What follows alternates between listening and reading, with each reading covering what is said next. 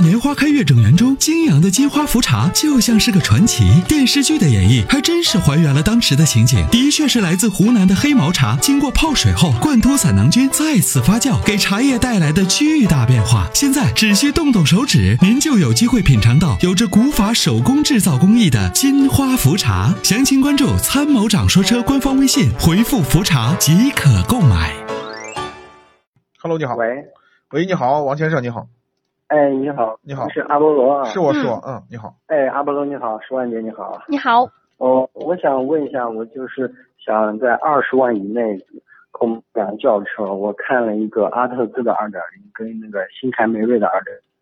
就从动力还有嗯这个后期的保养还有保值率这个考虑，嗯，看看选哪个？嗯，从这个从这两个车的这个驾驶感受上来说，新一代的凯美瑞已经偏向于运动风格了嗯啊。呃，实际上呢，从呃以前的凯美瑞是没没特点，就是它最大的特点，包括它的领这个这个其他的一些车型啊，卡罗拉这样都是都是这样的。那么，那么既然它的这个调教呢偏向于运动呢，从阿特兹实际上从阿特兹的这种运动风格来说，其实距离就拉近了。从市场的保有量，呃，以及呢，呃，一直以来的这种呃市场美誉度呀，包括呃这个还有这个呃二手车的残值啊，凯美瑞都是毫无疑问是超过阿特兹的。就目就目前的情况来说的话是这样的，我还是倾向于让你去买阿特兹，呃，不是阿呃这个凯美瑞，但是呢，嗯。因为一八款的这个凯美瑞才上市不久，我们呢依然依然坚持我们的这样的一个态度，就是新上市的车等半年再说对，啊。我我是在那个网上看了一下，他是我看他那个他不是有那个新的平台，什么听感平台啥的，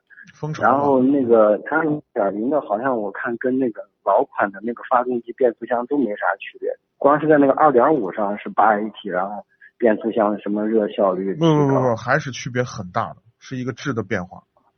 啊，那二也是跟以前老款完全也就不一样，不一样变速箱不一样跟不一样不一样啊！因为这个因为这个马自呃马自达和这个丰田他们有技术上的